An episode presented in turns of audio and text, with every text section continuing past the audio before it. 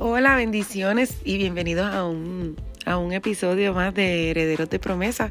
Eh, te saluda Rodester Ventura y es un gozo, ¿verdad?, estar nuevamente con ustedes. Estuve unos días fuera del país porque estábamos haciendo misiones en Cuba, pero ya gracias al Señor estamos aquí.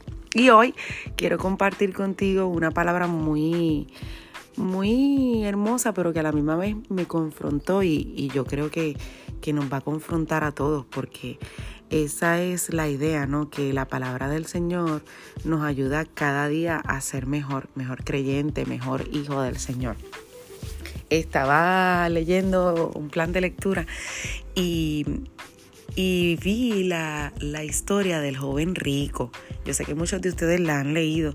Se encuentra en Marcos capítulo 10, verso 17. Eh, permítanme leerles eso, esos versos. Dice, al salir él para seguir su camino, vino uno corriendo e hincado la rodilla delante de él le preguntó, Maestro bueno, ¿qué haré para heredar la vida eterna? Jesús le dijo, ¿por qué me llamas bueno? Ninguno hay bueno sino solo uno, Dios.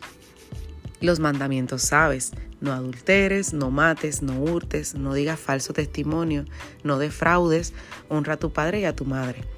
Él entonces respondiendo le dijo, Maestro, todo esto lo he guardado desde mi juventud. Entonces Jesús, mirándole, le amó y le dijo, una cosa te falta.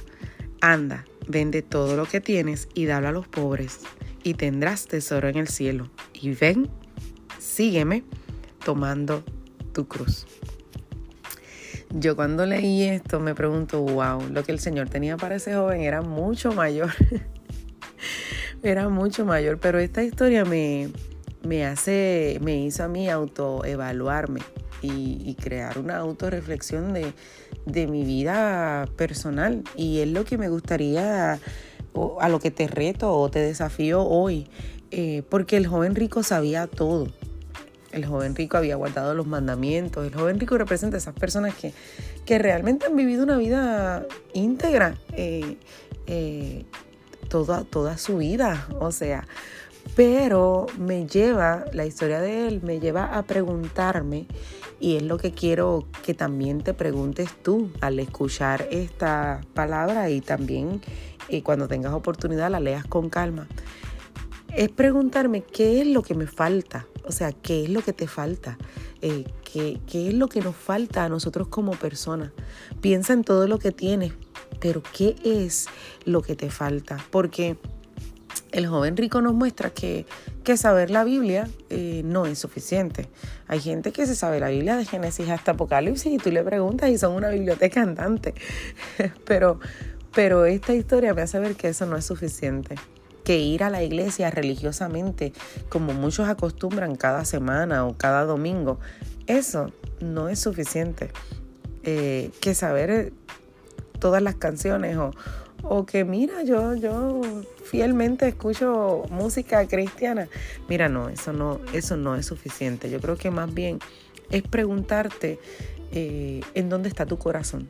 La palabra del Señor nos dice en Lucas 12:34, porque donde está vuestro tesoro, allí estará también vuestro corazón. Entonces, tenemos que saber cuál es, a qué nosotros le llamamos tesoro. ¿Cuál es tu tesoro? Eh, para muchas personas, eh, su gran tesoro es su familia. Para otros, su trabajo.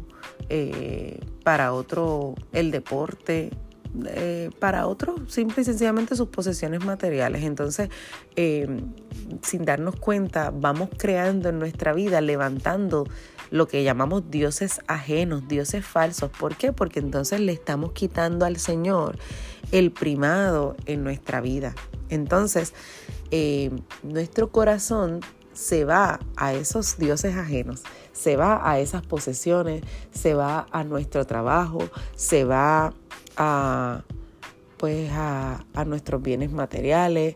Eh, a veces convertimos de nuestra familia nuestros propios baales. Y el Señor, con esta palabra, yo creo que nos lleva a, a preguntarnos a nosotros, ¿dónde está tu corazón? O sea, ¿a qué tú le has dado más valor? ¿A qué tú, qué tú has declarado en tu vida que es tu mayor tesoro?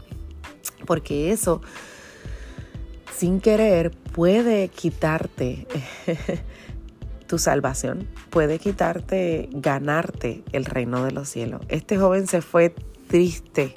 Este joven se fue tal vez avergonzado porque creía haberlo alcanzado todo y nosotros no tenemos, nos tenemos que cuidar de eso, de creer que, lo hemos alcanzado todo. A mí me llama mucho la atención porque el Señor lo miró con amor. Eh, dice que Jesús mirándole le amó.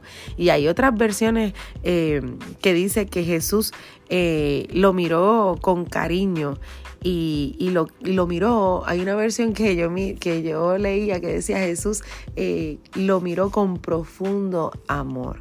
Y el Señor, con ese mismo amor que, que miró a este joven, te está mirando a ti, me está mirando a mí y nos está diciendo una cosa te falta. Así que yo quiero invitarte y desafiarte a que te autoexamines y pienses qué es eso que te falta, que le tienes que entregar al Señor para que puedas eh, alcanzar el reino de los cielos. ¿Qué es eso que te falta para que puedas seguir a Jesús?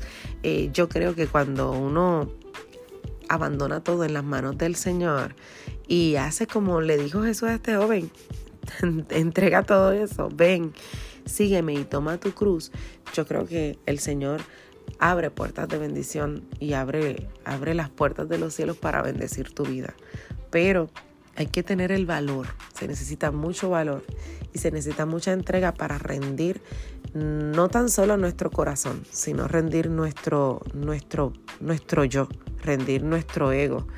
Eh, rendir lo que yo llamo nuestras coronas, que a veces tener títulos, tener, tener muchos estudios, tener mucha teología, tener muchas cosas para el Señor, eso no es suficiente.